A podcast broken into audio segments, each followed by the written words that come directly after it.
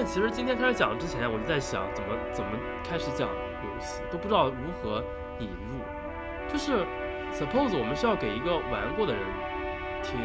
就当然我们也可以假装我们不给任何人听，但是我们是要给一个玩过人的听，玩过的人听，还是给一个呃没玩过的人听？就我们要介绍一下这个东西了。嗯，或者说，如果说你你如果要给你你你会给朋友安利这个游戏吗？呃，说实话，我会，但是但是说，所以我说一般来说，尝试安利的方式当然是给没有玩过的人。但我实际上觉得这个游戏玩过的人的绝对人数还是挺少的。然后，呃，真的玩过的人，他们不一定能从我们的对话里面获得点什么东西吧。但我觉得更多是，嗯、我觉得经常谈到这个游戏，不一定要谈那种，就之前那个集合的节目里面在讲讲它的时候，钟青就说他其实挺抗剧透。我觉得有很多有很多在机制上，呃，在机制上比较新鲜，但是不是靠内容的这种揭秘来获得玩家体验的东西，都比较抗剧透。所以我觉得其实觉得不会有特别大的分别，只是说看我们要解释多少东西，要 assume 多少听众有的背景知识。但是反正我一直是不太 care 剧透不剧透这个事情的，就是你如果真的很介意剧透，就肯定在你体验完之前不要去接触跟它有关的任何的东西。嗯嗯我当时玩这，我我当时其实第一次打了百分之六十嘛，但是后来就没有玩儿，然后后来出了中文版，一直也还没玩儿。但是集合开始出节目嘛，我就是那段时间为什么突然开始玩，就是集合开始出节目。我一看，妈呀，众卿要聊一聊这个事情，我得赶紧把这个 打完了，再去听他们讲啥。这个事儿是你自己的事儿啊，就没有人有这个什么防剧透的。所以你是在差不多那段时间才把它打通关呢，还是？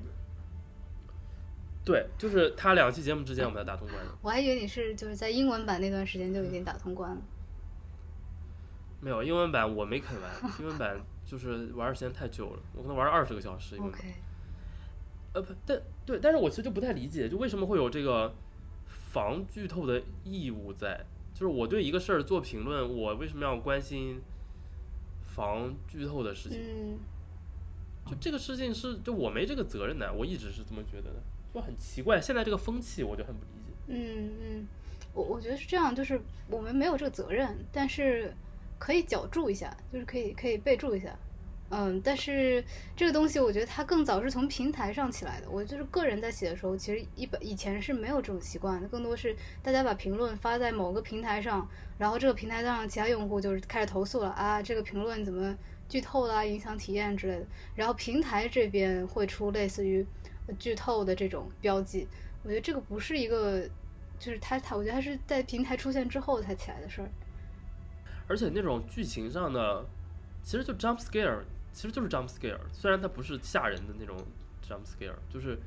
就是剧情上很大的一个冲突点，一下子调很高那种。我觉得那个东西也没有什么特别有价值的。你在？说这个是什么呀？就就是我说的，就是所有的这种会被容易被剧透的事儿，就是嗯某个剧情有一个极大的转折，或者有一个极大的一个悬念嗯的什么被揭开，就就哎，是说到这个，好的动，嗯，你说。说这个，你说是 jump scared 是是两个英文单词，一个是跳，另外一个是就是被吓的 jump scared，但是它合起来应该是指这种巨大的转折，是吧？我我觉得这个东西是不是一般？呃不是不是我不是我这是我是一个呃比喻就是我用 jump scare 比喻所有的这些所有的这些，它本意当然是那种呃恐怖片里砰突然吓你一下的那个，哦，但是我在这儿就说，我把那些所有的那种巨大转折都叫成这个，就是会被剧透的东西，其实你都可以把它看作一种 jump scare，some kind of 我为什么。总觉得这个东西其实它是来自于一种线性的叙事模式里的东西呢？就是对于游戏来说，呃，当然特别，比如说我我们要我们要是在聊一个解谜游戏，那其实没什么剧透可言，除非我们剧透的是，比如说某个关卡你究竟要怎么解开，嗯，但是在所谓的剧情上的透露，对游戏来说其实没有那么没有那么重要，但是确实是《杰克提斯科》是一个剧情很重要的游戏，嗯，而且它还有很多条隐藏的线。我这天在翻那个杰克迪斯科的一些评论的时候，就一不小心就翻到一些我没有经历到的情节，就是那种如果你第一次去体验，当然会感觉更好的那种那种东西。但是因为呃，这个游戏它在先天性格上的设置，就这个主人公性格上设置的复杂性，以及后天的这种概率的呃它偶然性，导致你很多情节就是没有办法体验的。这种情况下也会有这种猝不及防的剧透。你看到了什么呀？你看到了什么？你觉得非常神奇？呃，我看到了一个好像是在很前期的游戏，因为这个游戏就是开头你刚醒来的时候，其实有很多风险，你会直接死嘛。一个是你会拉，如果你 开灯或者是拉风扇什么之类的，可能身体太弱的话，没怎么点体力就会死。嗯，但中间有一段是好像是有封信从垃圾桶里面掏出来的，是你的那个应该算是前你没前女友，看过那个啊我没有。天因为哪！它它有他有提醒他，有提醒，就是说好像是平行定器还是哪个特呃哪个特质会说这个好像对你有很大的危险之类的，然后你会看到你的生命值在下降嘛，所以我就没有看。对，哇，那个那个，我觉得一定程度上反而是这个人物的点题的地方，嗯，就是就是这个这个主角叫啥来？Harry 是吧？对 Harry，就对，就是这个主角他自己跟这个案子，其实，呃，你可以硬熬一些精神上的联系啊，因为主角也是一个生活在就 River Shore 这个地方的一个人嘛，他他肯定跟这个地区的主题是有一个关系的。但我我我觉得其实他个人的人物经历和那个最后的逃兵和整个主线那个那个案剧情啊，是没什么关系的，其实是没什么关系的，直接来看。对，就他还是一个非常旁观者的角度，他去作为一个警探，他去开罐器嘛，他去把这个真相给挖掘出来，但是他自己并不非常深度的参与到这个事情当中，这个事情跟他没有什么联系，只是他众多案子里的一个。但是那封信是这个人的中心，就是这个人的所有事儿的一个核心点。呃，包括他跟他前女友打的电话，就是这个人的核心其实很简单的，他不是，他是你他的出生的状态让人很懵逼，但是他的故事其实说起来也很简单，一个非常牛逼的老侦探，一个老警探，生活上遇到了这么一个情感上的重大打击，所以就有点 lost 了，然后的种种种种后后续的我我故事。补充一下，其实我觉得是这样，就就是是这个案子嗯它是。它当然不是一个，就是它不是直接指向主角本身，它更多像一个一个引子、一个线索，把把你带到这个世界的各个角落去嘛。它是一个对外的。嗯，这封信，这封信其实基本上说的就是，我应该是他前女友还没有离开他的时候，他前女友叫什么来着？朵拉吗？嗯，朵朵尔之类之类的吧。嗯，还没有离开他的时候，给他写了一封还是比较呃有暖意的信吧，就是大概是说我还会呃回到你身边，然后夸赞啊之类的。呃，我觉得其实不仅仅是一个情感问题，它其实也是一个这个这这个主角他作为一个呃很有名的侦探，他还是一个社会主义者。嗯，然后他他的他的女友好像还是一个更小布尔乔亚的这样一个这样一个女性，呃，这里面还是有一些缩影的吧，有一些这个更大的这个这个城市叫什么来着？瑞瓦肖，呃，这个这个瑞瓦肖所站在十字路口，就是主角本身站在的十字路口的。呃，对，是，我觉得这么说也是的，就是说我还，所以我一开始讲嘛，如果你要把时代意义加到这上面是可以的，就是他在这里生活，然后就是他也会有一些时代隐喻啊之类的，呃，但是就是还是就刚才讲的嘛，他他跟那个主线其实就没有什么关系，就这封信其实很重要的，所以说那个呃集合上其实当时那个制作组其实会给。呃基和后来回信嘛，就说这是什么一个来自苏联的什么遥远情书，其实就在讲这封信，就是这隐喻就是游戏扣游戏里的这封信嘛。OK，但是但是这个主角竟然是个社会主义者啊！我其实还没有太看出这层来，就他就他本身是社会主义，我知道他本身是体育老师了，但我没太看出他是社会主义者。OK，嗯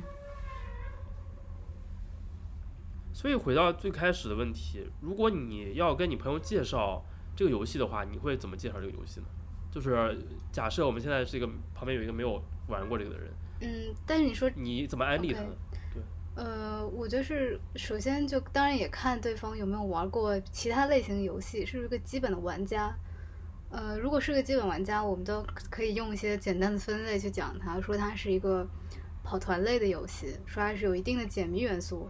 呃，然后如果他如果如果这个人对游戏类型也不是那么了解的话，其实我最先讲的会是，嗯、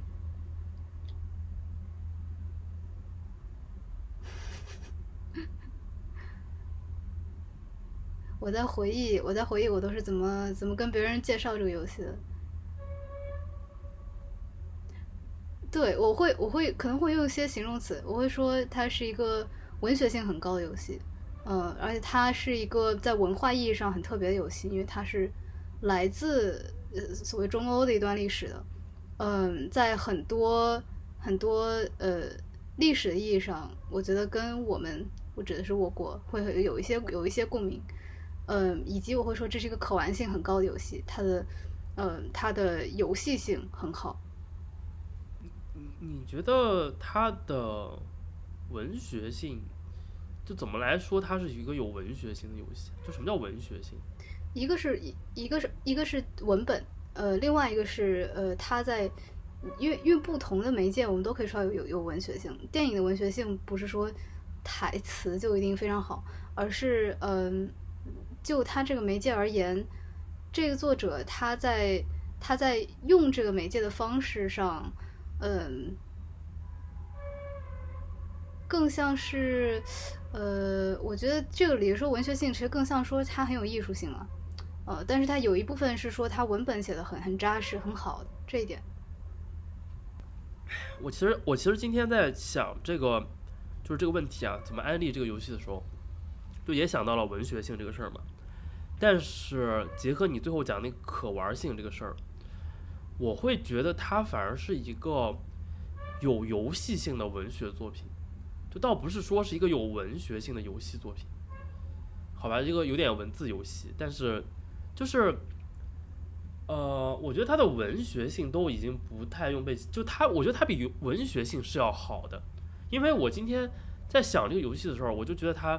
好在哪里，我就会想一些我之前看过的，就古典小说、古典名著啊，就是那种啊、呃托尔斯泰什么之类的。当然，我其实我其实没太看过那个托斯托耶夫斯基，其实 OK，我觉得有点有有点短板。我觉得看过托斯托耶夫斯基，可能讲这个话讲的很有底气。我下面要讲一个爆言，说就我觉得，我觉得现在游戏的这个形式，已就是 exactly 绝对的要比小说一本书的表达的呃能力要好了，表达的深度要深了，或者说也不叫深度，叫深吧，就是表达的更好。我有点说不说不出来哪里好啊，不，我能说出哪里好，但是我不知道怎么总结。OK，为什嗯对，为什么这么讲呢？就是一本小说，哪怕你是托尔斯泰写的一本小说，哪怕托斯托耶夫斯基写写的小说，其实托斯托耶夫写的小说就很不很不像小说了，就已经在往哲学游戏的方面去，哲学思考的方面去那个了。我就觉得一本一个文本承载的东西，可能最最有最文学的或者最怎样的，就是一本哲学书了。就比如说叔本华或者康德写的那种小说，就当当他当他的思辨性达到了一个极点的时候，嗯但是游戏这个题材现在已经超越了一个纸质文本能带来的东西了。这个超越是我挺有确信讲一定会超越的，原因在于它并不是说什么它额外的拓展了什么，而是说它首先首先第一点，它完美的承载了文本所能承载的东西的。你在一段文字里，就是你写的文字，在这个游戏里那么多文本，就是完全是可以被扒出来写成一本小说的。我今天又在玩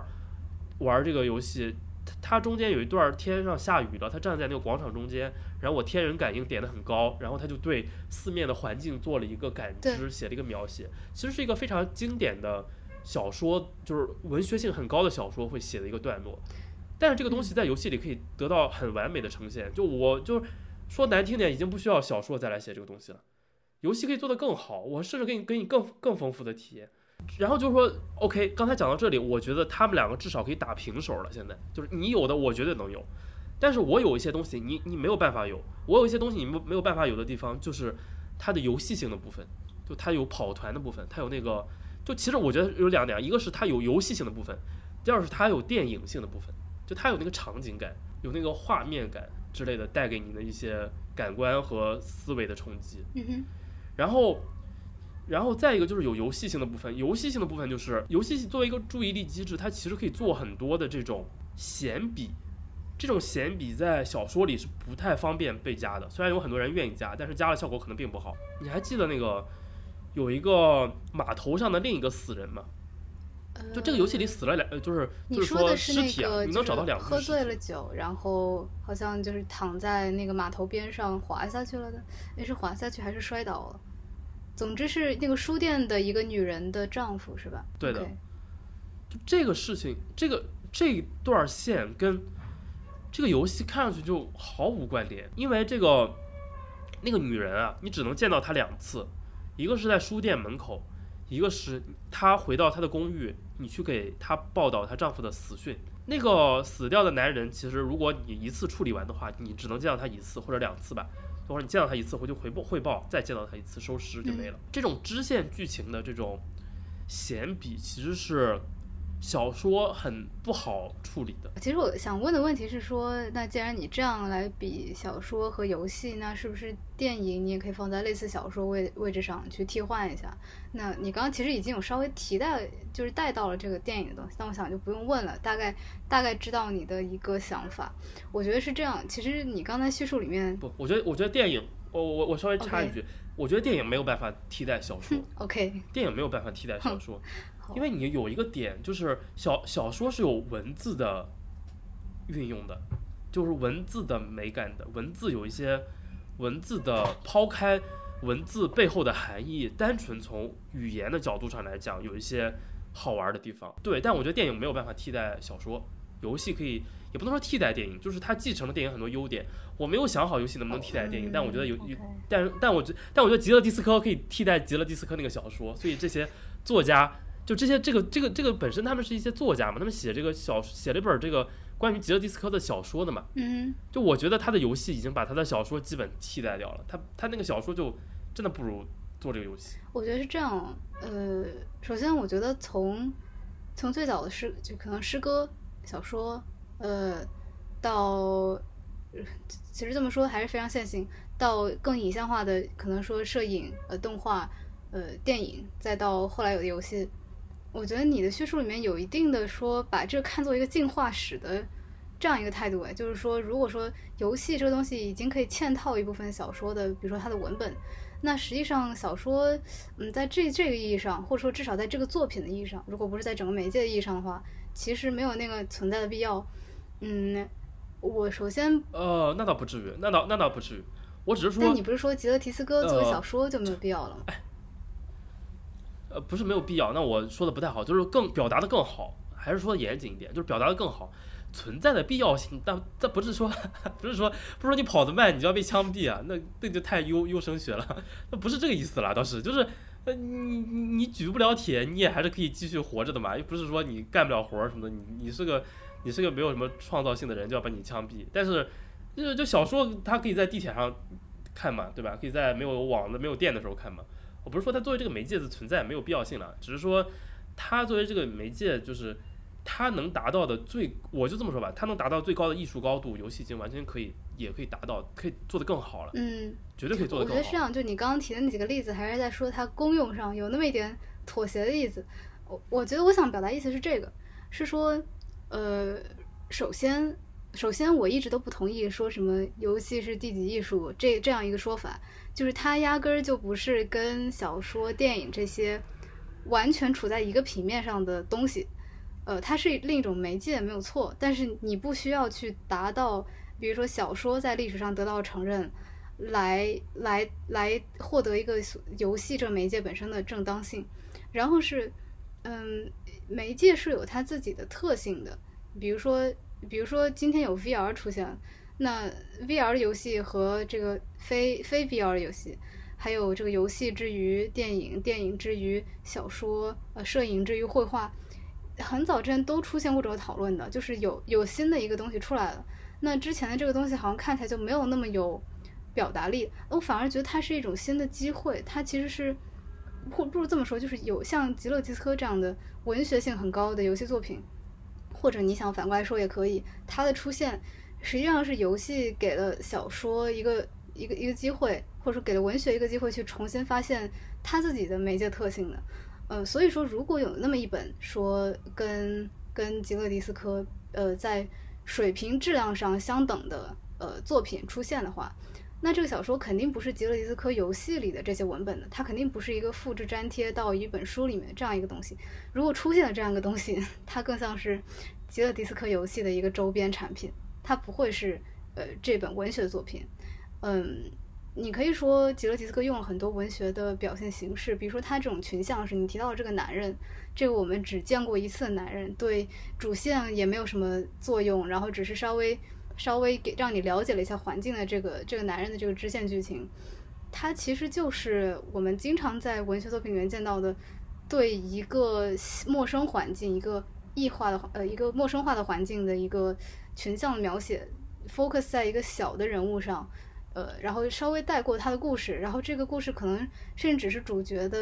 就是轻描淡写的一一次经历，但是它可以反映出很多东西，比如说在这样一个国家里面，为什么会有一个一个工，应该是一个工人，有为什么会有个工人天天买酒喝醉，然后在这样一个呃码头上失足摔倒死了，但是没有人找得到，然后这个女人她也从来没有去，没有没有办法到那边去找。她的丈夫就是各种呃这些隐藏在这个情节下的暗线，呃，他们不，他们就不是，他们不是围绕某一个中心在在旋转，他们就是为了揭开这个你现在属所处的这一块瑞瓦肖的土地上它的复杂性。你甚至不一定可以了解它的全部，但是你还是可以看到一些它的面相。就为什么我经常也不是经常，就是有些时候会觉得。呃，这部作品给我的一些感觉有那么一点像，呃，波拉尼奥的一些作品，就是他描述了一些人物，这些人物非常有特点，你会一直记得他们，但是呢，你也说不清楚他们，比如说这个人他，呃，他最后的下场怎么样了，然后他这一生的所谓的母题是什么，好像也没有这些东西，但是他就是非常，他非常真实，然后他整个气质就在他的那个时间和空间里面，呃，非常鲜明。嗯，然后，然后他更多是这这个人，就他出现过，他他出现过的这个，呃，给你的印象是这个国家应该有很多这样的人。我觉得单是这一点，他已经达到效果了。嗯，然后至于说它是游戏性的文学还是文学性的游戏，我一直没有把文学当做一个媒介在用，但是我不是很确定，因为我也不是做文学的人。但是我觉得我在说文学性的时候，其实说的是一些，嗯，用非常规的方式去去再阐释已有事物的一方式。比如说在游戏里，如果把紫色的那个部分，应该算算是情商吗，就是对，如果你把那个部分点的比较高的话，呃。或者是，或者是最后一个部分，那个偏感知力黄色那个部分点的比较高，就像你刚刚说，你那个天天然感应应该属于紫色了，但是也有一些，呃，是红色，天然感应是，天然感应反而不是这些，天然感应是物理的。对，总之就是它有一些属性是让你可以以一些更，呃，就比如说身体性的东西，玩家是没有身体的，但是你借着你借着它这个身体的这个属性，你可以获得一些对环境的感知。然后你可能借着那个情商里面，比如说像内陆帝国呀，呃，这种这种属性，你可以呃，你可以以一种，说实话有点神神叨叨，但实际上你你肯定会说它有文学性的方式，去获得对游戏的一些信息。我在说文学性的时候，其实说的更多是这种东西的，嗯，但是至于游戏，其实我觉得凡是，我觉得游戏和文学的一些传统上的区别。主要是他们看待读者或者说是观众的方式是不太一样的。游戏是一个很很很后现代的媒介嘛，它是把它是把玩家扯到扯到这个媒介当中去的。但是文学通常不是这样的。嗯，我觉得还是说，我觉得还是一个创作者和和观赏创作的人。他们位置的关系决定了它是游戏还是文学，而不是说它是放在一个电子游戏里还是放在一本书里的。对，放在一本书里也有可能是游戏。我觉得很多很多文学流派的作品其实很接近游戏了。对。就是你刚才讲这个是，就是就是你把这个呃怎么讲，就是你读者或者说玩游戏的玩家怎么怎么，就是这个接受的这个人，接受信息的这个人，就是坐在电脑前的我们这些人，他在游戏里，你觉得他更后现代，更被带入，在呃就这种就可能更叫游戏一点，在呃文学里可能更是一个旁观者的视角。是这个意思吗？这个我觉得可以第这么说的三人称对的视角。对。但是你不觉得这个游戏就是特别？所以我觉得它叫游戏性的文学。就其实它它有大量的篇幅是在给你做这种很第三视角的这个事情。对，它是一个杂合体。而且你刚才还提了一下我对，而且你还刚才提了一下 VR 嘛，就说 VR 说就说并不是说所有的新东西都能替代旧东西嘛。就 VR 它作为一个新东西，感觉好像它给你的代入感更强什么的。我就觉得 VR 是不可能完全替代这种二 D 的四斜四十五度视角。这个有一个很经典的词啊，叫斜对四十五度视角的二 D 当然不。能。虽然它是三 D 的啦，呃，对，就他没有办法替代这种的，因为这种就我我我我，所以我是一个老的 CRPG 的狂热爱好者，就是这种斜四十五度这种视角的这种，我从小从大概十岁左右就玩了无数的这种游戏，就这种游戏，我就我就说这这种游戏真的就是很有游戏性的文学，因为它它本质上带给你的是文学性的东西的，就是文学的视角的，就是你在里头只是说你可以控制里头的那个人去。决定一些有游戏性的，就是它是有游戏性的嘛，它可以去做很多的任务，可以去呃行动，可以去交互，但是你整体的接受的方式其实是颇像文学性的方式的，嗯。所以我觉得他是一个文学家，其实就文文学 plus 就文学家的那种文学二点零，我我我觉得他是这样子的，嗯。所以我会觉得他已经替代了文学，反倒不是说它不是文学，而是说它比文学，它做完全的做到了文学能做的事情，而且做到了更多。再比如说刚才你说的那个，呃，就是那个那个尸体那个事情嘛，就那个那个另一个尸体，就你说很多传统的文学作品里也有这种对小人物的，就是描写嘛，都会有这种事情的，就有很多这种闲笔。但我刚才就说了，这种在传统传统的文学作品里就不太好被处理，它不太好被处理的就是，你往往会把它当做一个闲笔来写一下，然后，而且你还反复强调了，就是这个人他的作用是，比如说要带他，他是一个工人，然后他他因为工人，因为他在 r u s h 这个地方，他过得不好，要喝酗酒，他在码头上不开心，然后就会出意外，然后就摔死，要揭示对整个的。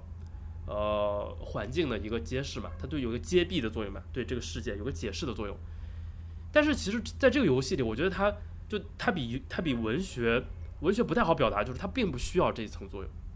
你没你没看出这个来也可以，你没看出来，这个依旧是一个很很怎么说，很呃很震撼人心的事情的。就是就是一个对，就他其实在这个游戏里表现的没有那么震撼人心，但是如果你对这个事儿有共情的话，其实你会觉得这个事儿还真的是个挺大的事儿放在别处可能都能当个故事来讲了，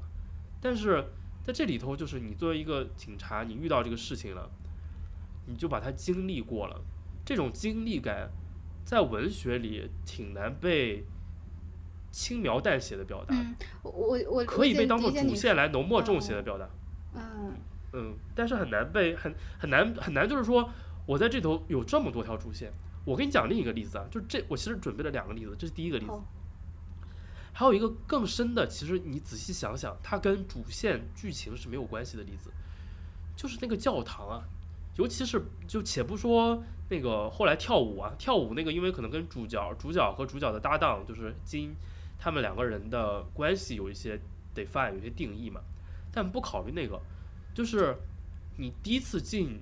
第一次进教堂的那个过程，尤其尤其是你第一次看到那个无无罪者，就是那个那个那个教堂里的那个就是肺会闪光的那个那个女性雕圣母像，就是那个你还记得吧？嗯，我记得无罪者，那个是个多么重大的，对啊，多么就是就是就是宏伟的，就也不叫宏伟，就壮观的一个场景。但其实，它跟你想表达的东西真的没有什么太大关系的。OK，你可以说这个无罪者，因为他是历史上一个很重要的人物，这个游戏在给你讲这个 Russia 的历史的发展过程，要讲大革命，要讲什么什么呃什么呃这些这这些什么保皇党，讲讲了很多历史的事儿。然后这个无罪者也是历史上的一个代表，相当于呃代表呃宗教或者说超人的那部分嘛。但是其实你不知道这些也不太重要，你所以我觉得可以就完全可以推荐别人去点一个，你玩过一周目之后可以点一个智力和情商都很低的，你点一个感觉流的人，你就会非常深刻的体会到我讲的这个感觉，就是我现在就在玩这个，玩这个就是红红黄人，就是体力和呃敏捷比较高，但是情商也很低，自我思考也很少，然后智力也很低的一个人。但是你玩这个人，但是你的天然感应会很高，就是你的感受会很深。你你不知道，你没有那个博闻强识啊，你不知道他的历史背景，嗯但是你就会看到那个场景，这个场景跟你后来发生的事情没有什么关系，但是这个场景对你是有一个很很深的冲击的，嗯有一种感官刺激的。这个感官刺激是有一些思考性的意义在的，然后这个东西是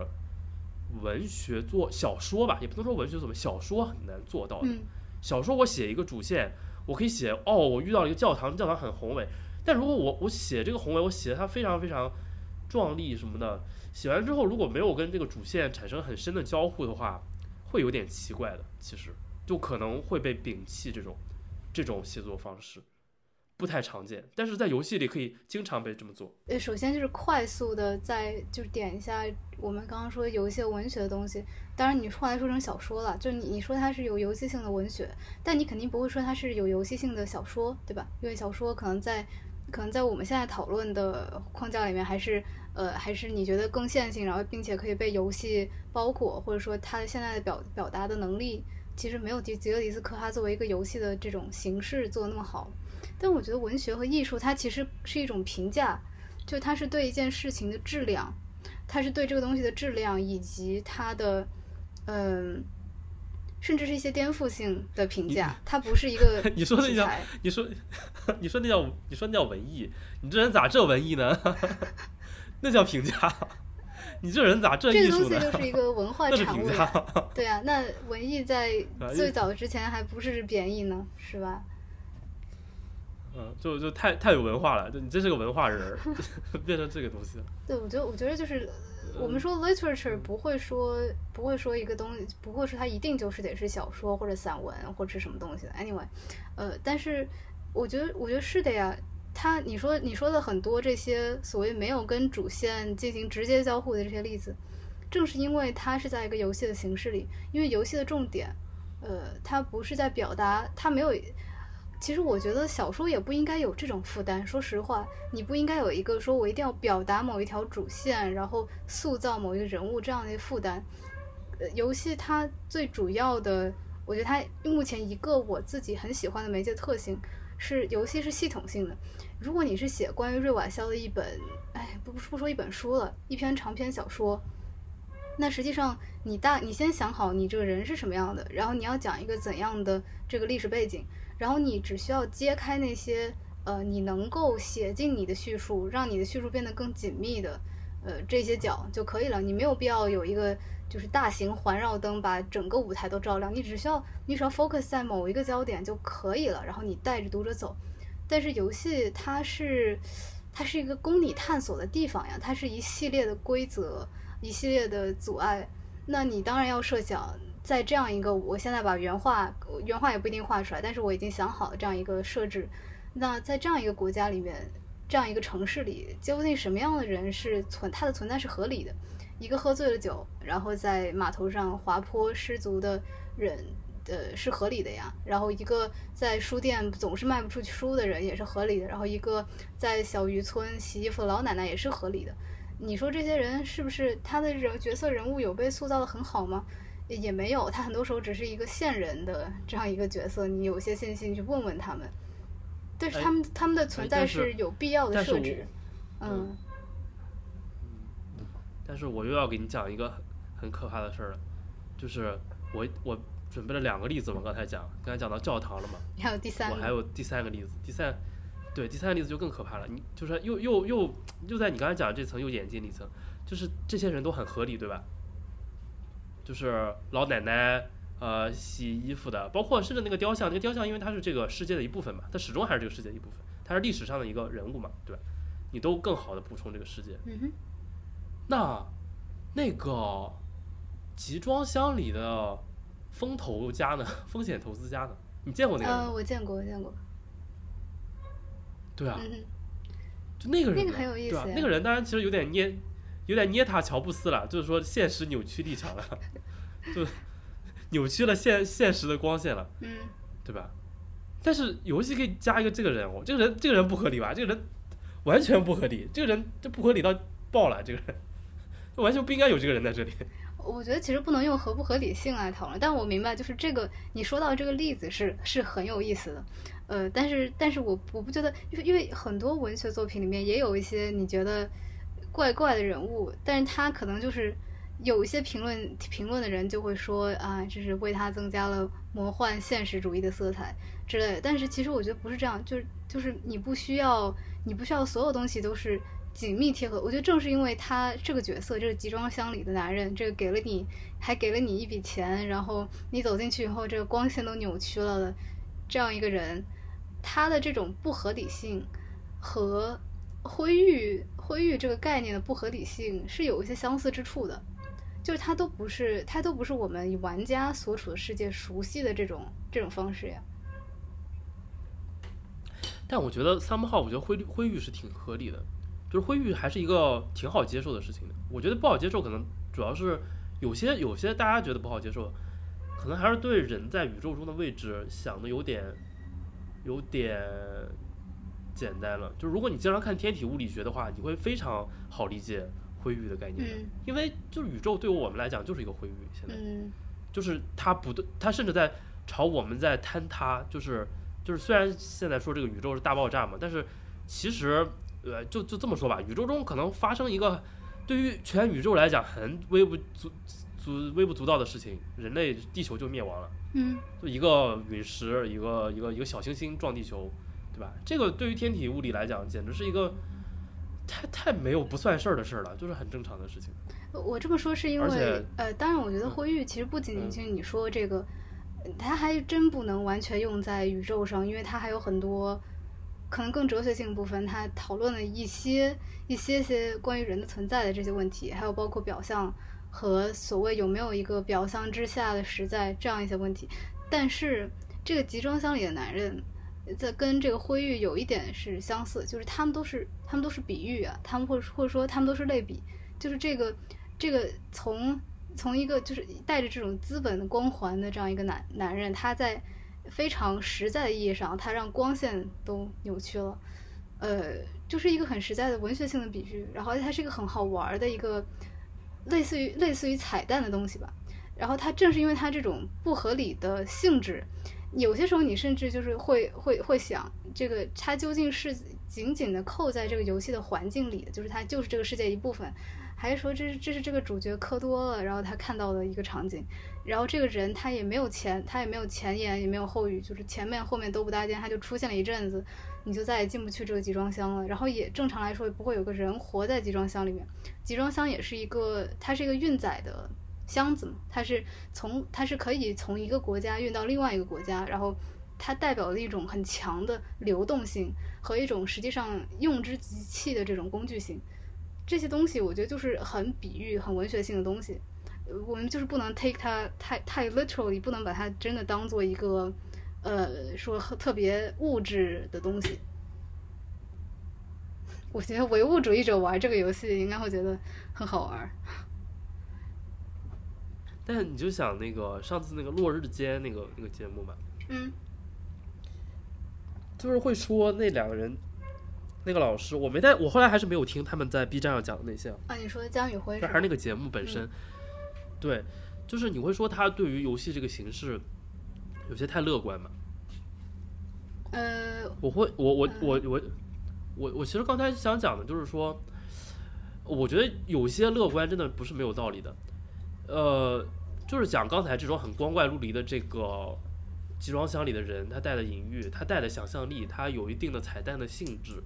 这个事儿在游戏这个形式下的表达是特别简单的，但是在文学下的表达有的。其实我跟你讲一个特别通俗的小说里就有，就是如果你看过《指环王》的话，《指环王》第一部里头有一个电影被剪掉的情节，就是有一个叫汤姆·邦巴迪尔的一个老头儿，就特别像这个，呃，这个这个叫什么？这个这个这个这个集装箱里的这个资本家。他汤姆·邦巴迪尔那个人就毫无道理的突然出现，有点机械降神的意思。然后，呃，然后就很快又消失了，也没有说啥，也没有多说什么东西。但是那个东西在后来就被经常讨论，就说就就这么说吧。后来在《指环王》的电影里就会把这段砍掉，因为它不太符合这个呃这个作品的这种，就不是很好表达，表达出来不太好。你可以硬表达，但表达出来不太好。但游戏是个特别适合承载这些想象力的地方，也特别适合承载那些刚才讲的失足的人，呃，那个失足。跌死的人，不要说失足的人，怪奇怪的。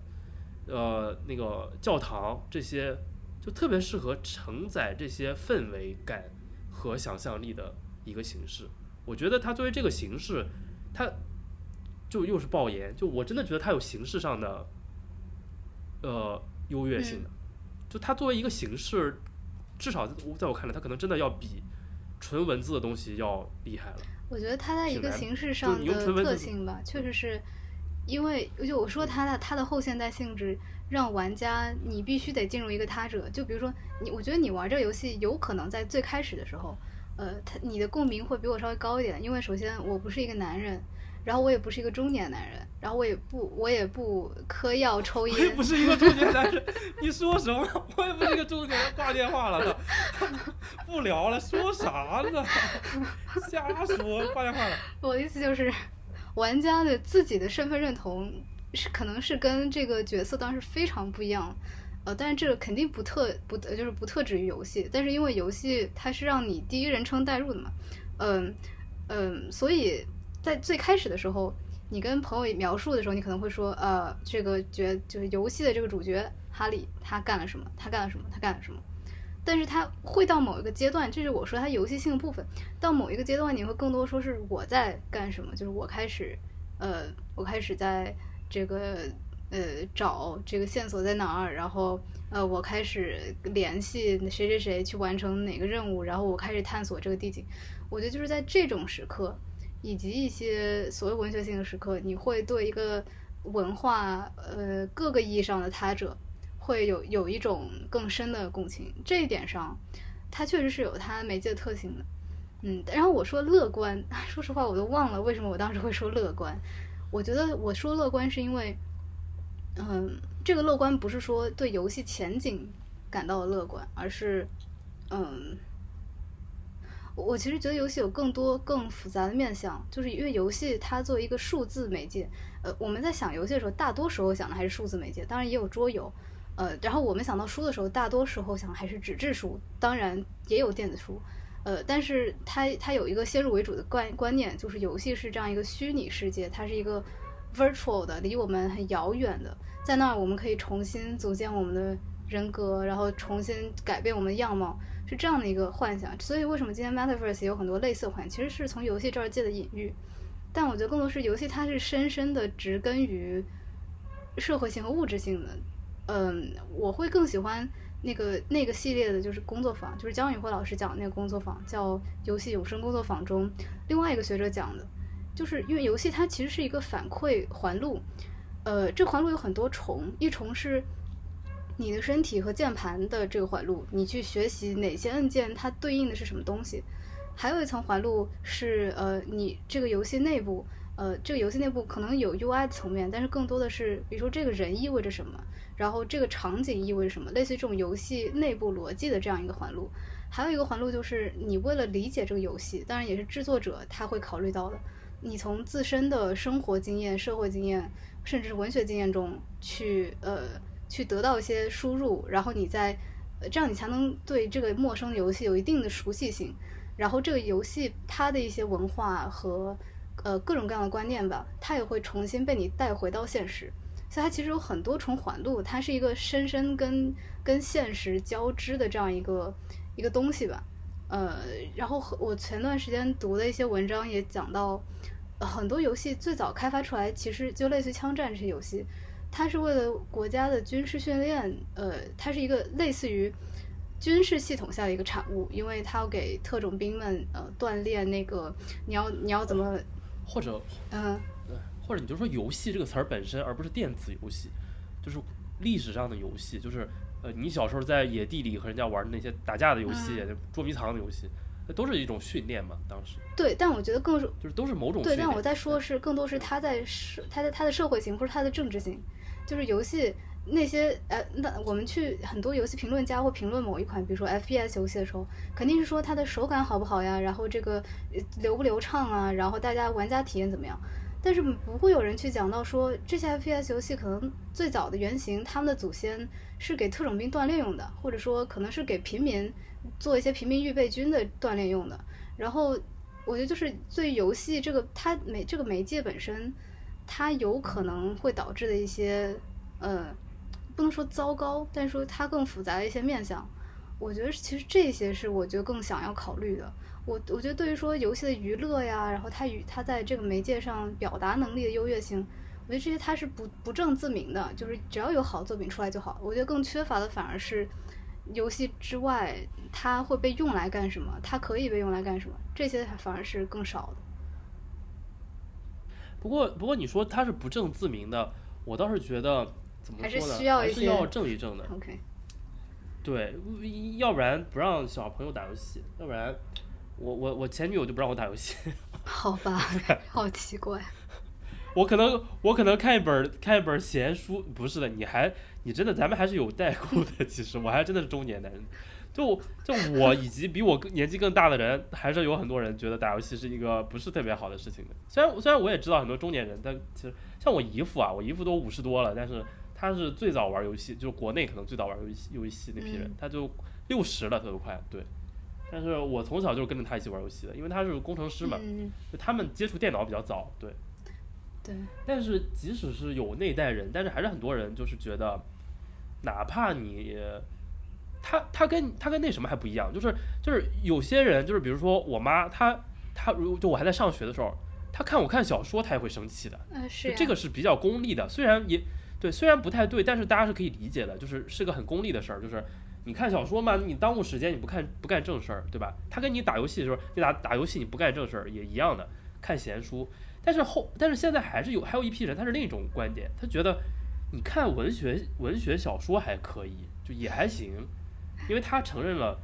那个的价值，哪怕是休闲价值，他觉得那是一个良好的休息或者良好的良好的休闲什么的。但是他觉得你打游戏是不行，就还是有人对游戏抱有恶意的。虽然这这种人快要绝种了，我真的觉得这种人真的快要绝种了，因为现在所有的小孩全都打游戏，就可能下一代人真的就没有这个问题了。下一代人可能仅仅对于游戏的批判，已经不是说这个游戏的、嗯呃形式了，而只是说你你你你就功利的那种，你你是不是挤占了你呃出去运动的时间，你是不是挤占了你学习的时嗯间？，我觉得还是要说的还说回它的媒介特性上来的，因为游戏它确实有一种，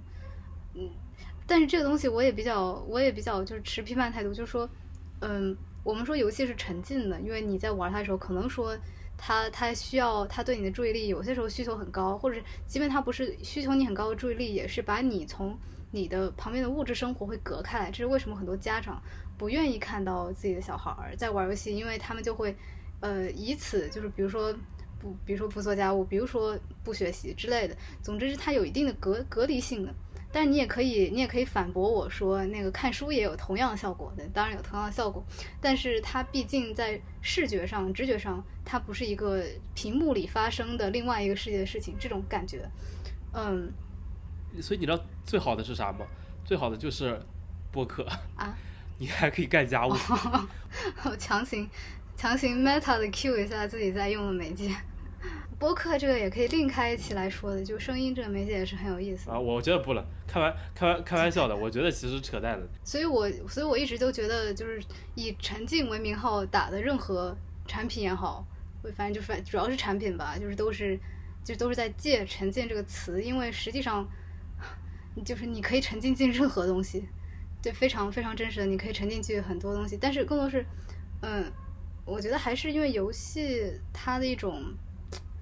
呃，它它传统上长期以来给人的一种没有功用，然后纯粹虚构，然后并且没有任何生产力这种这种印象。但我觉得，其实觉得吉德迪斯科有一点有意思的是，并不是说它产生了什么实际的功用，它也没有真的生产力，但是它因为它跟它跟现实是有一些紧密的互动，而且是有很强的历史意识的。就至少对于我本来就对这一类文化和这个话题感兴趣，对我这样的人而言。他给了我很多可以带回到现实中的反馈，它不是一个完全架空的东西的。嗯，我觉得这个也是我们在说一个偏带故事的游戏是不是好的时候可以评判的一点。对，它是它是一个现代左派的一个哭墙。哭墙。对，他真的是一个，就我觉得他真的很像一个现代左派的哭腔，就是。就就大家对他有一个历史性的一个一个东西的一个怎么讲？完了，不知道怎么说了，反正就是就是这样子。但是我是个右派，所以其实我不太 我我也觉得也有有些地方我也觉得就也没什么好哭的。OK，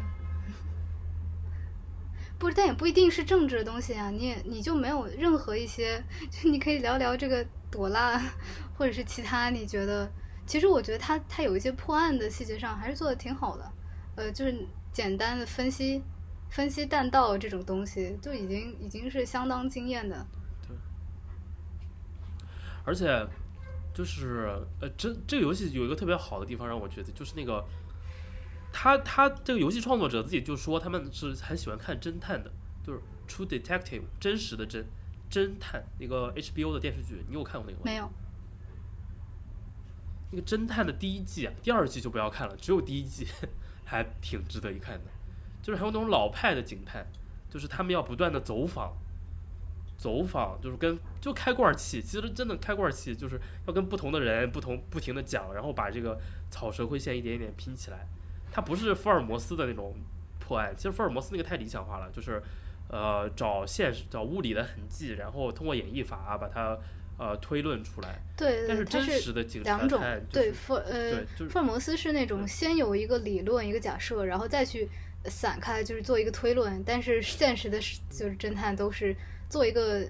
这叫就做一个归纳。他是他是先找事实碎片，然后再去 form 一个理论。对，这个方向确实很不一样。对，然后那个啥，那个就是就是它里头这个走访这些。做的真的非常好，非常像侦探的那个。哎，我们从这儿切一下吧，换一个问题。比如，就刚才讲媒介讲了讲了蛮久了，没有没有有有的有的是，后面还有本来还有两三个问题呢，就感觉我们一个问题都聊一个钟头。下面我们讲一个稍微跟这个游戏剧情，我们就聊一聊游戏剧情的事情吧，聊一些跟游戏剧情有关系的事儿。虽然可能听众也没有玩过这个游戏，但也无所谓了，我们就可以直接讲的，可以做一点补充，对于一些地方，就是。呃，上次问了你那个问题啊，上次问了你那个，你觉得 r a s h o 应该怎么办啊？我们先不问这个，我或我今天想了一个别的问题，就是你在这里头，你在你在这个世界里头，如果你作为这个主角，你觉得你最喜欢谁？你觉得你最讨厌谁？这这个这个问题有点通俗，有点像普鲁斯特问卷会问的那种比较愚蠢的问题，但是它比较好的能够让你来说一说你对这个剧情的理解。嗯。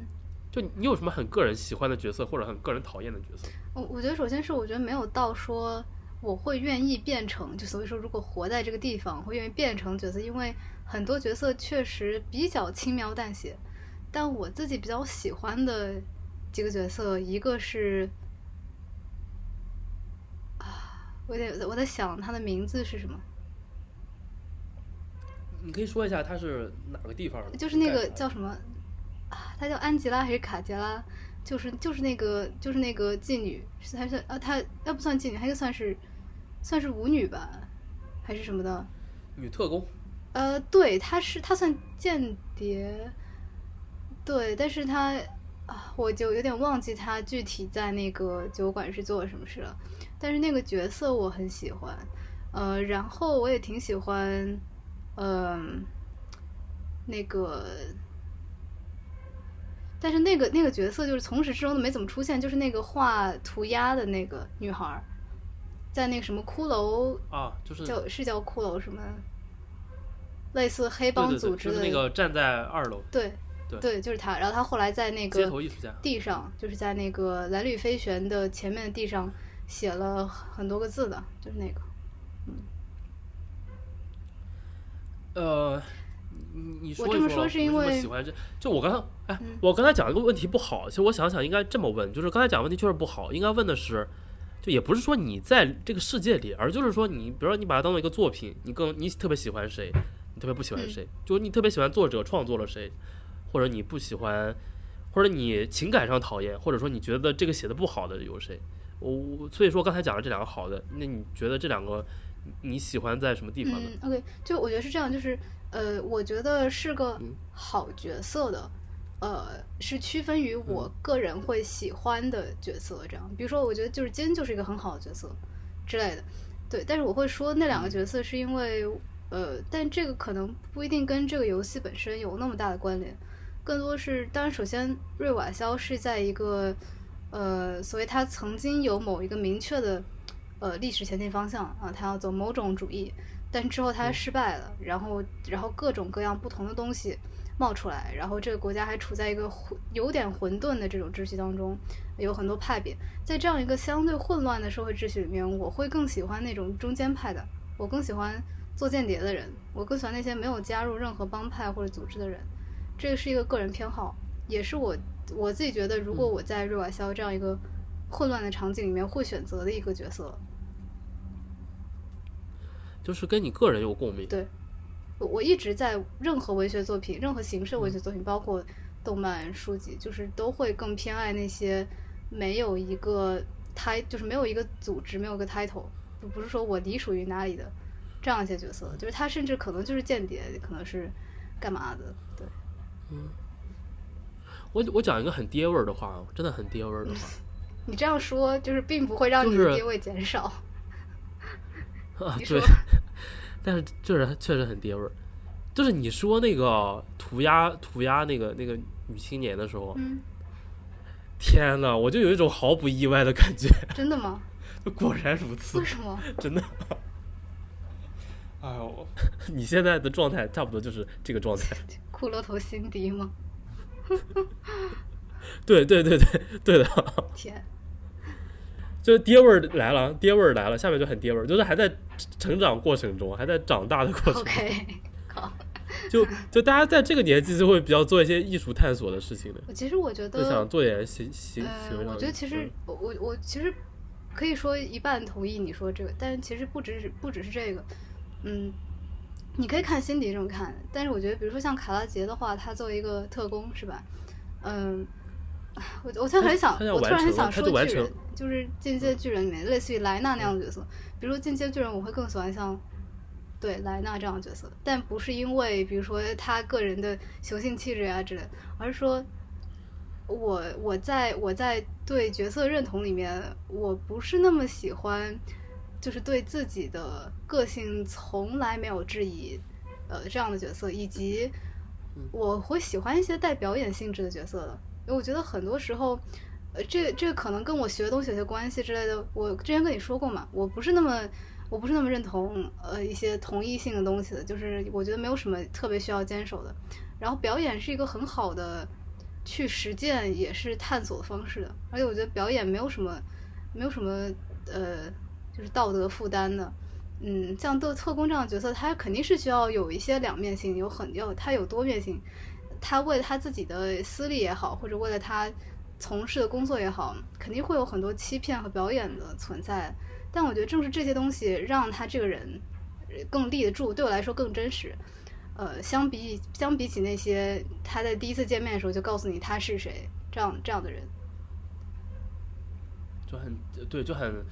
角色化，就很那种脸谱化、脸谱化的那种人来说，他更复杂一点。差不多吧就比。如说像，对，比如说像那个呃野松公司那个代表，或者那个工会的那个大胖子，这些都可以一言以蔽之。野松公司那个代表简直就是一个行走的埃兰德的那种人，OK，就就就很好，就很好，就很好。我也挺喜欢主角的呀。卡拉杰，为什么你没有讨论到主角呢？主角也对，对主角主角也是的，主角也是对。其实其实我也我也是这么想的，就是我觉得他俩其实会，就是卡拉杰基本就讲道理，他讲道理他既关键也不关键，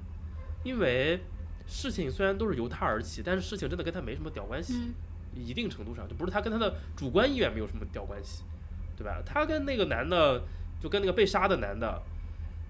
和和那个杀人的男的，就是都不是他特别有主观意愿的事情的，他都不是特别有所谓。嗯，所以，对，所以其实啊，我要讲什么？就是就是他跟主角确实都是很很有多面性的人，不是很脸谱化的人，你很难脸谱化的去概括他。他也没有什么说，我是一个什么什么主义者，我有什么什么思想，我有什么什么那种一个一个一个坚定的信念什么的，对吧？他也不是侧卢先生这种可以一言以蔽之的角色，甚至他也不是金金金金金，其实也是一个可以一言以蔽之的角色。虽然他你跟他接触的时间比较久，他身上的你也能感觉到，就他也会呃。呃，工作一天之后抽根烟。你有玩过，就是把那个同性恋思维打开之后跟金聊吗？没有，哦 没有。哎，我还没来得及，然后就难打开啊，就是就没来得及就那个结结就结束了，还挺想看一下后面剧情什么样。倒是可以试一试。就我跟金的关系还是比较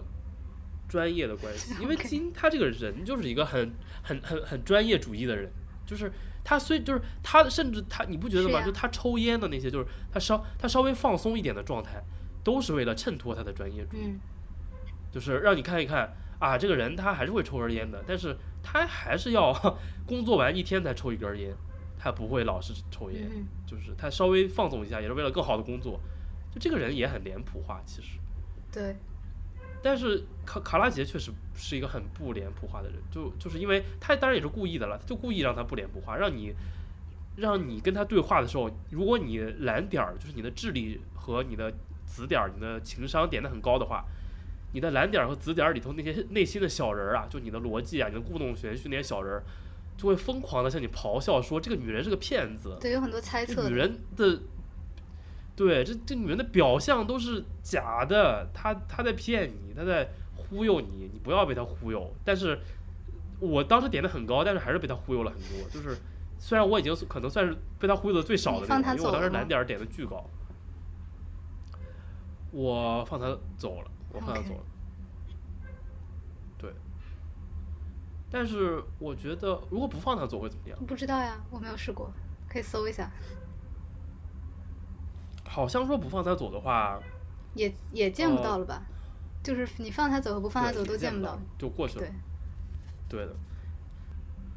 而且你你觉得你自己有性格吗？就是你会你愿意描述自己的性格吗？有啊，那肯定有啊。但是有什么样的就是单词库给我来描述呢？就这种东西完全没有参照的话，很难讲。不是，我想说的就是，如果说。我觉得就是否认同一性，或者说有很多面的一个事儿，一个点在于否认，也不是说完全的否认吧，就是说淡化自己有性格这个事情。OK。对，就所以我很讨厌那个 MBTI 那种非常粗暴的认定。我就一个人怎么会变成了一个内向的人或者外向的人？我觉得是这样，就这个可以稍微说那么一分钟。呃，就是我对于像 MBTI 啊，还有什么，还有什么其他搞性格测试的，就各种各样的，什么大五人格呀，就甚至还有更玄乎的像星座这种东西，我的态度不是说就是反感，而是说我可以把它们全部摆出来，你可以参考参考这样子。而且像像 MBTI 这种东西，它不是要，它不是，它甚至不是像星座那种预测性的东西，它更像是对你当下，甚至更更窄一点，对你。做问卷的当下，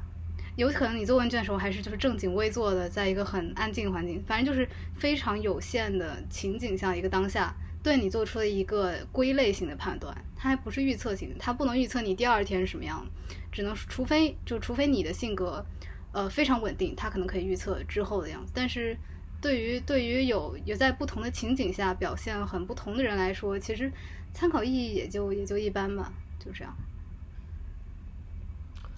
所以这个东西就感觉好像没有什么意义啊。就是 That's why 就可能你让我你说了你很喜欢卡拉姐，我也挺认同的。OK，我觉得这这些这种戏剧式的，就是有表演性质的角色，是非常能够帮你认清一个人的本质不是能够由性格来决定的，就是就是说你很难用很同一性的事情来给他下定义的。那你觉得行为可以决定吗？因为因为比如说我我说这个也跟跟游戏有关系，因为嗯，因为这个主角取决于你的加点程度，他会有很多很多内心戏嘛，对吧？然后还有什么恐怖领带跟你说的话，还有你的爬虫脑这些东西。呃，你如果说这些东西都算是内在内在心理活动的话，呃，其实是可以把它归类为类性类性格的东西。就比如说，嗯、我觉得它也不一定是说人格分裂那种。我觉得每个人都会或多或少至少有两种声音在自己的脑子里吧，所以他应该可以算作是性格那那那一个边上的。但是他具体做出什么什么行为，很多时候是由玩家决定的。这一部分，呃，当然制作者他限制了你的选择的可能，但是你还是可以做一些选择。这些选择不一定跟你的，就是说先前的选择是一致的，或者说它也不一定跟你的思维表现出来的那么像。但是你会觉得，你会觉得这个你要描述主角的性格的话，你会说他是一个你你选了这些行动的这样一个人呢，还是说更像就是有一很多神经质思维在脑子里的这样一个人？没太听懂，其实，其实没太没太听懂，就是行行为可以定义一个人的本质嘛，嗯这，个意思。或者说就是性格和行为之间有这么强的因果关系吗？就是就这样说啊，我觉得行为是可以观测的，是一个客观实在的事情的。嗯性格，我我我不是我不从很我这个说的不太学术啊，真的是从生活感官上来讲，就不是从很脑科学的角度上来讲。我觉得从脑科学上讲，我下面讲的这个事儿，有一些地方是站不住脚的。从我接触的呃学术研究的成果来说，嗯就是我觉得不是真的很存在一个很客观实在的性格的这个东西的，就它真的流动性太强了。嗯对，因为你说性格，我有某种性格会导致某种行为，但是一杯咖啡就可以改变中间的映射关系，对。我其实想说也是这个，或者一一对针，就实际上一针一针嗯什么毒品就会改变这个映射关系。对，我想说就是，比如说游戏里面它有很多种分类，首先是你先天进入游戏之前选的性格，然后还有就是思维这个东西，你根据不同的情节，你可以选择开启某种思维以获得更多的信息。你当然你可以开启某种思维，假设我没有试过啊，比如说道德主呃有一个叫道德主义的之类的这样一个性格，呃思思维思维。然后如果你内化了这个思维，但是你之后在选选择选项卡的时候，你其实可以不按这个设定走的。那那这个可能当然它不能给你带来更大的利益了，但是你可以不按这个走。但相反，你也可以，比如说不内化这个思维，但是你也去做呃这个思维的事情之类的。呃，它给角色会形成一些反馈回路的，就是你行动了以后，你会当然会触发很多不同情节，然后它在叙事上也会就是增加你这个思维的完成度嘛，之类之类的。但我觉得它对玩家的影响是一样的呀，就是你去做这个行为的时候，哪怕它不是你平常会做的行为，它会给你造成一些影响。呃，这个我是觉得是，我比其实比较好奇玩过极乐迪斯科人觉得他给自己带来什么。这一点我觉得比起就是单谈论极乐迪斯科本身，呃，是我更感兴趣的东西。但是我稍微讲一个刚才没有讲完的事情，就是、嗯就是性格什么的，就真的古希腊，就是就是现现就是我还是讲这个，你对于这个之前那个那个卡拉杰还有那个表演啊这些事情，就现代人太喜欢用，呃，比较就是总想搞一个性格测试的理论或者性描述性格的理论来认识自己。但是古希腊人就很倡导在戏演戏中认识自己，戏剧认识人吧，也不是说认识自己，但是认识人，就是认识自己的一个过程。嗯就古希腊的戏剧，在他的公共生活里是很重要的，他的所有的贵族的小孩就都要演戏的，就是演戏这个事儿，在中国被在中中国就汉汉族文明下被贬低的还蛮厉害的，就大家不觉得戏剧是一个那个的东西的，是一个上档次的东西的，但是你可以想一下，在欧美文化里，其实他因为继承自希腊的这种文化，他对于演戏还是一个非常推崇的一个事情，就觉得演员是一个很很高级的职业的，但是在中国叫戏子嘛，就就大家有轻蔑性。嗯，OK，OK，现在现在不说这个，你有什么很讨厌的角色吗？你有什么不喜欢的角色？不喜欢的角色，你有吗？你你还没有，你你有，你为什么不展开你喜欢的角色呢？我我想想，我我倒不如想想我不喜欢的角色。可以啊。其实，其实，呃，就是我不我很不喜欢最后那个，就不喜欢这个不是说他做写的不好啊，我这个不喜欢是我站在我我假设我这个世我是这个世界里的人，或者说我对这个世界有感情的会离情况下他远一点不是站在第三者的立场。对我不是说站在一个写作者，你不应该写这个人，你写他写的是败笔，不是这个意思啊。我觉得我就不喜欢角色就是那个逃兵啊，就他的题题眼所在哪，个？就是他的整个故事的结局所在。我哦哦，你说哦，你说那个小岛上的逃兵，OK，对，就是就是最后的凶手就是那个逃兵。我我我觉得这个他写的很好，就我对他的不喜欢反而是他写的好的一个体现。嗯但是我就是很讨厌那个角色，嗯以及那个角色背后所代表的那个思想。嗯，对挺合理的。但是但是，对，但我觉得他写的非常好，就是他非常生动的描绘了这这一类人是什么人。对，很多这个事儿，我这个事儿我很愿意展开讲的，就是也是我当时最开始做这个节目之前，就就是那天晚上写了很多话，就是刚玩完的时候，就是当时一个很直观的想法，嗯。就我看到这个，我都可以想象得到中文世界里有多少人在叫嚣这个老兵的这个什么老兵不死，这个打倒资本主义啊，这种这种你你懂的，就这种东西。有的你去看看 B B 站的评论，就不是所有玩这个游戏。你要知道，我又说一句爆言啊，虽然刚才讲游戏是一个很我对游戏的推很推崇啊，我觉得它是很牛逼的媒媒介，我在媒介上可能觉得它比文学要高了，但是不得不说，在当下游戏的受众绝对是一帮更整体文化水平更低的人。嗯哼，我觉得这句话其实里面其实没有判断，它其实是一个现实性的描述。但是但是哎，但是极乐迪斯科不一定哦，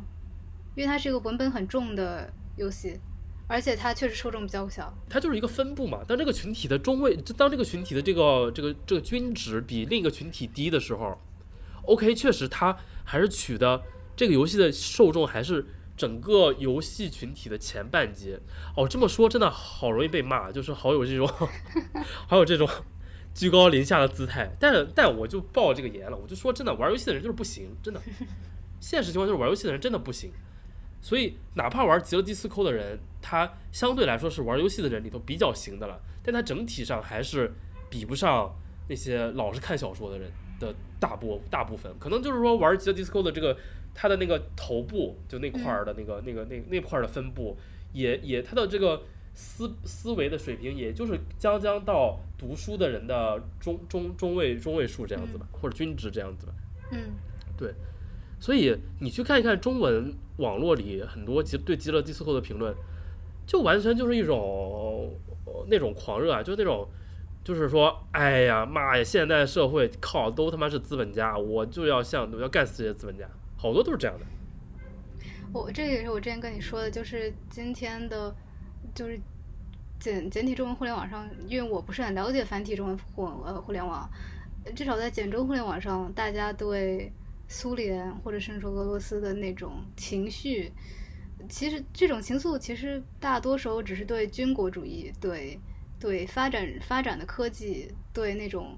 硬汉形象，呃，对这些东西的的的崇崇拜，他其实，呃，就首先我觉得，呃，最基本来说就是大家都没怎么读过马克思，然后对于社会主义就是分有几类，也不会有太大的就认识，然后呃，说不定都没有读过《战争与和平》，就是这样的一个状态。对，所以，所以其实我很讨厌这个角色，但是要就有两层，第一层就是他被这些人误解成矮化成，就这个角色本身其实还是很有深度的，但是被这些人矮化成了一个爱国战争，就是卫国战争啊，就是那个苏联的苏德战争的那种老兵的形象，对，就而且被异化成了一个什么资本主义的什么抗击者这种形象。嗯就被矮化成那么一个很简单的形象，就很粗暴的一个不太有脑的形象。其次就是，呃，这是第一个层面。第二个层面就是，其实刚才讲的那些比较水平不行的人，他们并不真正的理解这个老兵到底是个什么人。嗯我大言不惭的说一句，我真的很了解这个老兵是什么样的人，嗯因为实不相瞒，就我身边都是这种人。嗯，对，就是就是这个人，其实他是他就是很多老人，然后那个年代人的一个缩影的。也不，其实这个还在，就是我不知道这个我能不能播出来，有可能播出来节目可能要会被下架，但是但是我就要讲，就我看怎么你可以隐晦的讲一说完，下，就是然后这一段放现在放一段红歌之类的。嗯对，现在的这种核心圈的人，他还是一个非常持这种列宁主义的人。共产国际绝对是个很成功的运动啊，在过去的一百年里，共产国际占据了世界的半壁江山，对吧？嗯它它它的物质力量其实是远远不如英美、法德这些老牌的资本主义国家，它它的它的资源禀赋根本不行的。嗯，但是它就是靠发传单，靠组织纪律性，靠让人有一些信念。虽然我觉得这些信念是不好的，但是人家就是能让你有这个信念，让你有这个愿意为这个事儿去在孤岛上隐姓埋名那么多年。但是他们的那个组织纪律性不是那些头脑简单的小粉红可以比的。嗯这个事儿其实真的挺可怕的。就如果你跟他们见多了，你就会知道，这些人会会成功，不是没有道理的。就我不是说他们是正当的啊，而这个老兵其实就是一个文学形象里非常有代表性的这种人。他已经在一个荒岛上过了那么多年了，所有人都忘记这个事儿了，就是大家已经把这个事儿当做一个一个一个笑话了。其实，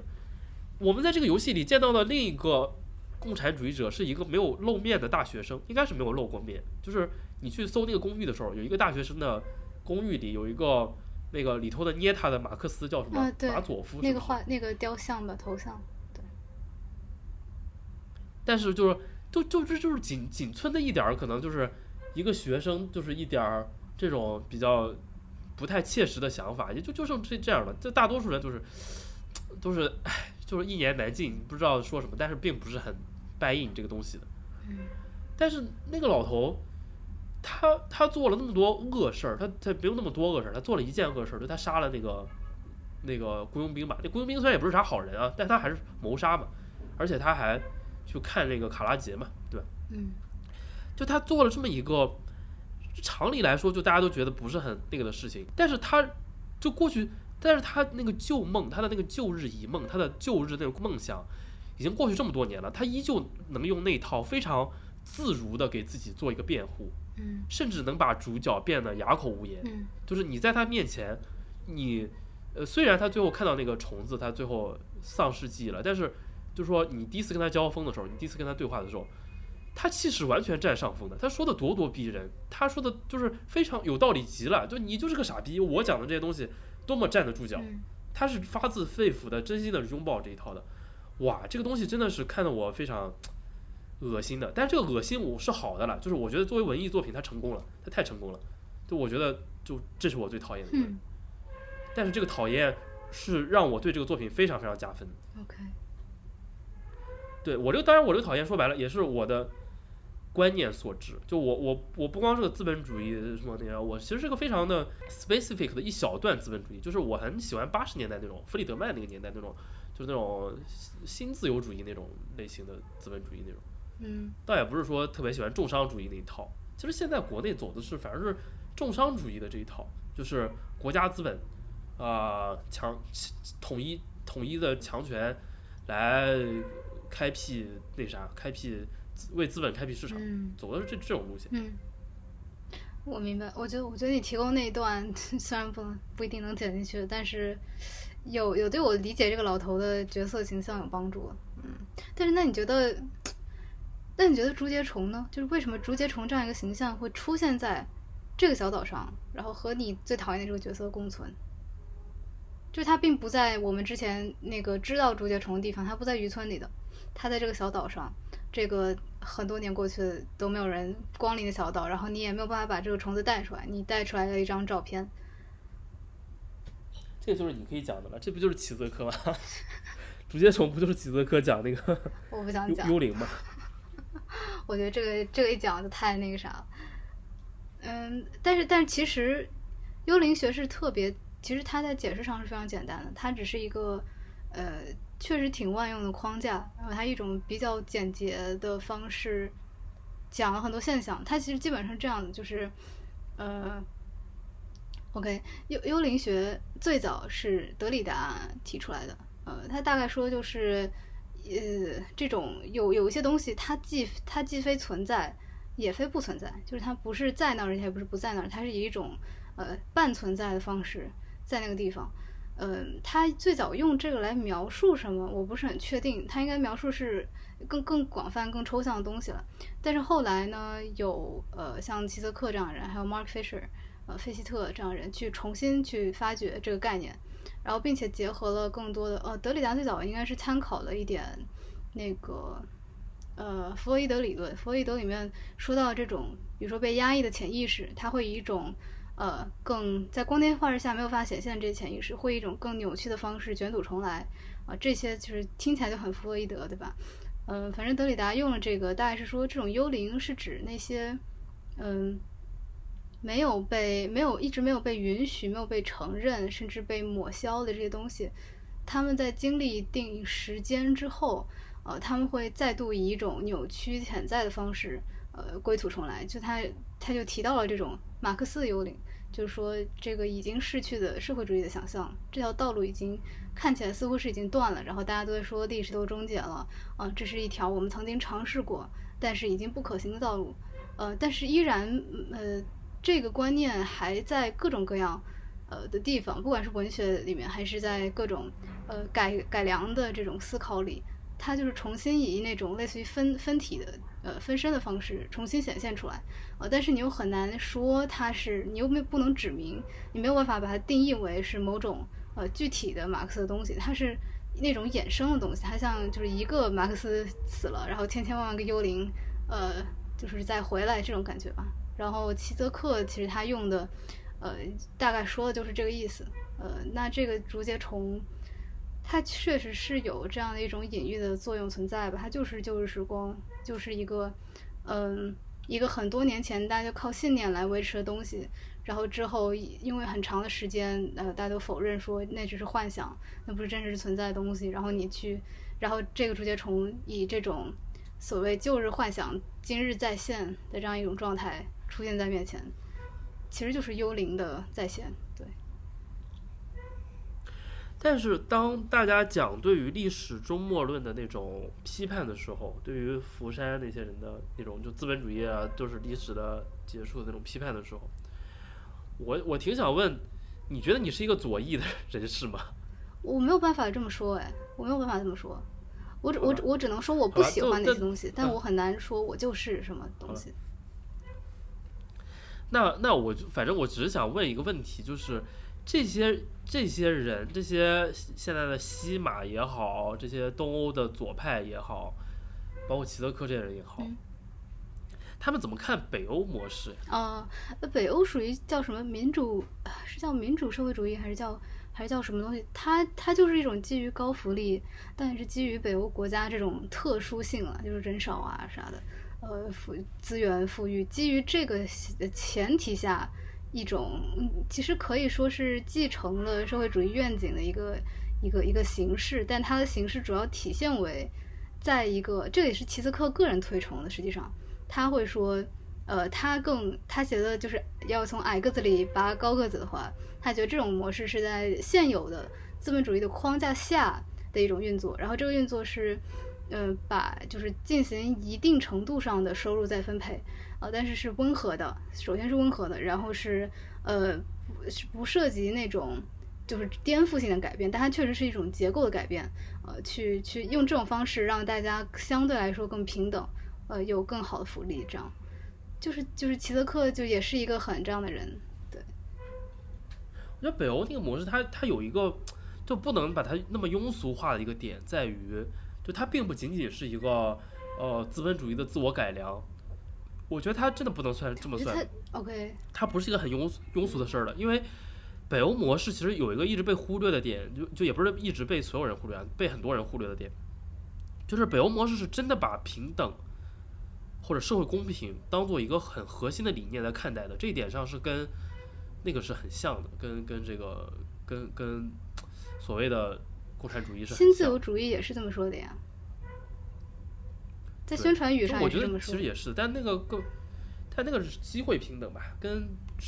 就是事实的平等还是不太一样的，嗯，就机会平等。那美国是一个永远就倡导机会平等的国家，虽然现在也不平等，但是美国人还是很多希望争取能让机会平等嘛，所以才有美国梦嘛。但是，但是北欧模式它是把这个事实的公平当做一个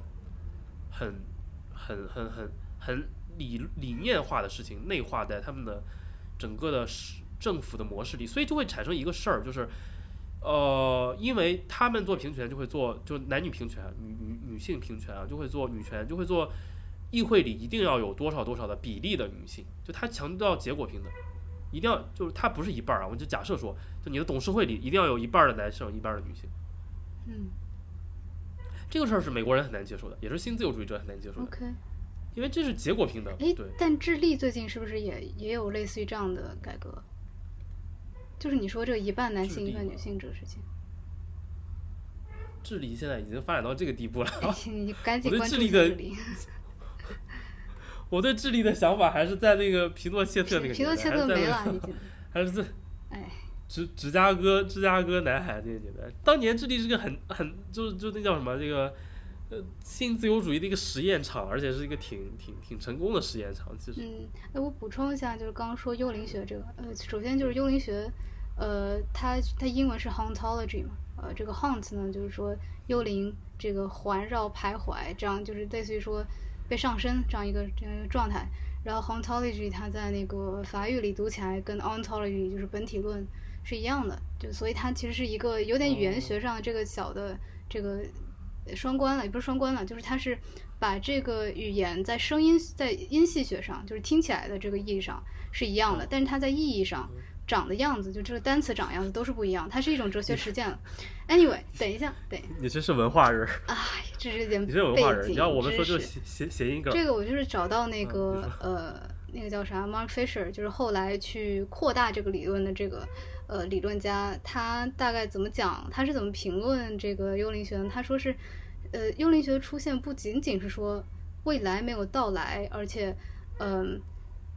就就是说，呃，就是说我们过去啊，我们在过去某个历史阶段想象的这个未来没有到来，而且是说这个未来已经不再不再可能了。所以像这样这样一种幽灵，它其实，呃，它表现的是一种对于这种过去的未来，呃，这样的一种悼念。它就是我们今天不知道为什么起来一股风，就是什么未来考古学这种。大概说就是，比如说我们会去看六七十年代那个时候的科幻作品，呃，大家是怎么想象未来的？那个时候我们想有飞车，有什么什么，呃，有宇宙探索，然后今天都没有。但那个时候的美学和社会理念，今天不仅仅是不存在，而且是已经不可能了。因为我们知道，呃，前段时间那个苹果是苹果吧，就是他们做的那个火箭上天了。然后那个内部的设计结构就是完全跟六七十年想象不一样了，因为有很多实际上的人机交互上的考虑，你就是不能做成一样，所以它首先是不可能的。然后，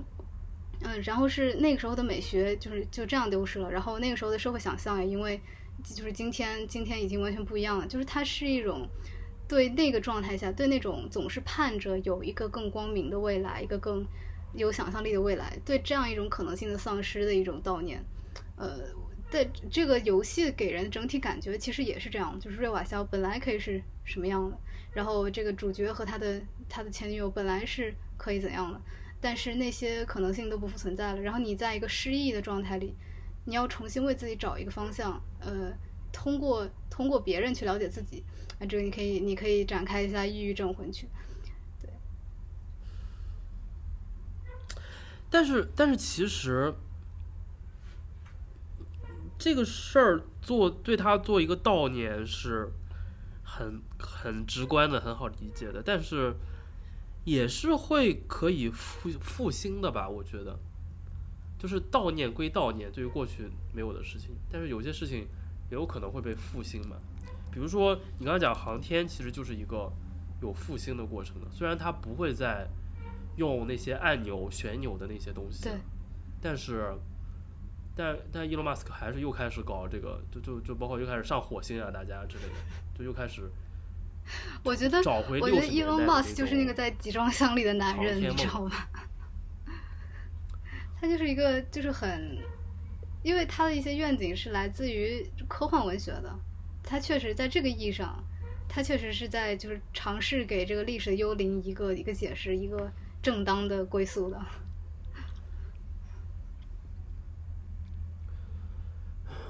你你你觉得这个事儿，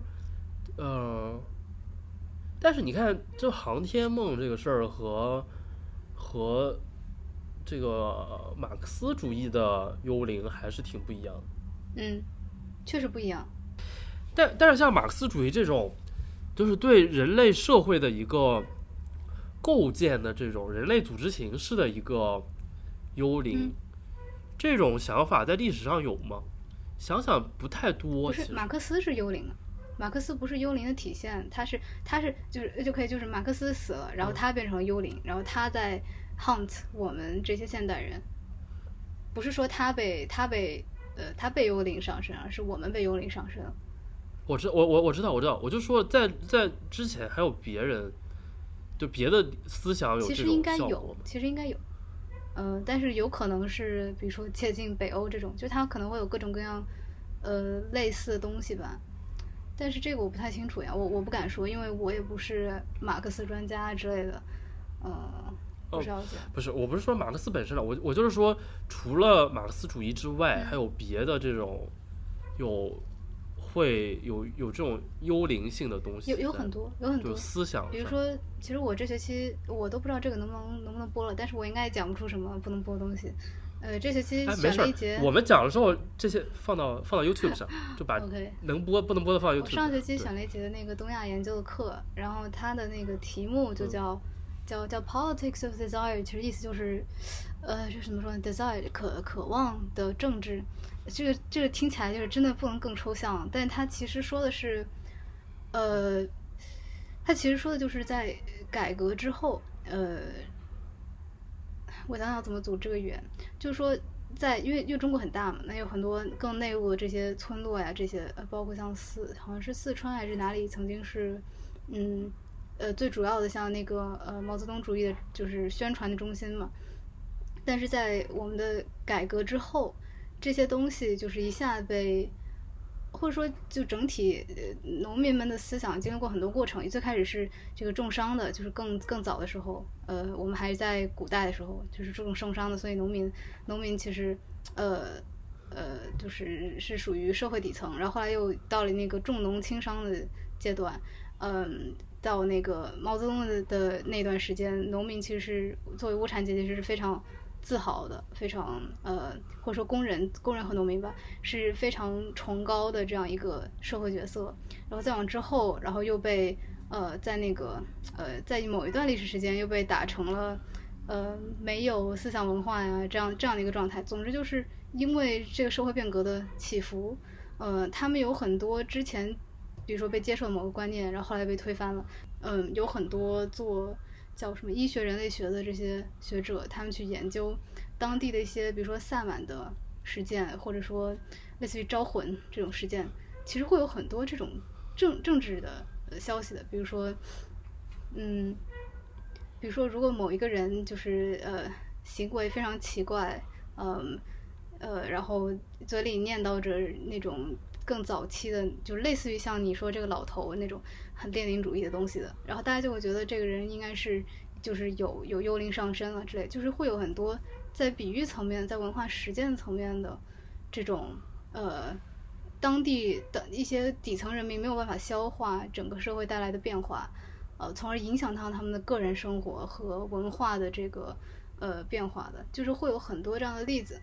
但是其实具体要说话，这些都算海外中国研究。其实我觉得本土对这类现象的研究还算是很少的，也不太翻译进来。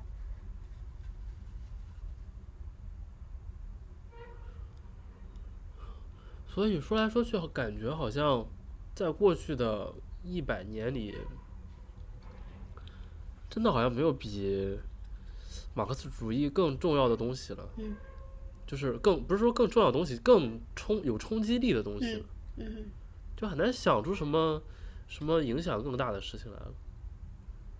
但是如果在一千年的尺度上，是不是说宗教可能还是能掰掰手腕的？就宗教也也经常会主要是宗教活下来了就是有一些改变大的事情，大多都活下来了，要么被赞扬，要么就是还共存着。但是完全说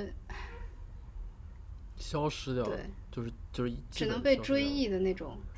呃，确实是很少。嗯，对，宗教活下来了，这个还是挺重要，而且宗教还是个挺挺挺挺有战斗力的形式，到现在。是，但是现在，现在现在就这种列宁主义的战斗力，只有很少数的人在在在在用了。我觉得我们讲到这里就可以了吧？其实，还要还要再完全不需要收尾的吗？你就先说说你后面是什么问题先看一下有多复杂。不是，我其实后面，我其实后面还想讲一个事情，就是其实本来想的一些事情是想讲一讲它游戏的事情嘛，就是它游戏好在哪儿，但我觉得没有必要了，就就是它确实有很多在我们讲一个游戏值得称道的点在哪里，嗯但是呃那个东西就比较技术化了。就是我上次跟你说的，他那个地下室的那种注意力分配啊什么的，就有点像之很久很久之前有一次给你讲塞尔达的几个路线，就是嗯，对，这东西挺有意思的，但是比较技术。我觉得跟咱们前面讲的这个东西不是一个层次的东西。是是，你你你之后想做想做一个自己的节目吗？我真的觉得你很适合做一个自己的节目，就是就是不是那种讲，就不是那种呃专业性的。就是如果当然，如果你有一个想表达的一个专业主题，那那那你做一个专业的，就像神经现实那种，就是就某个专业话题讲一套节目。但我 What you here for? Are you here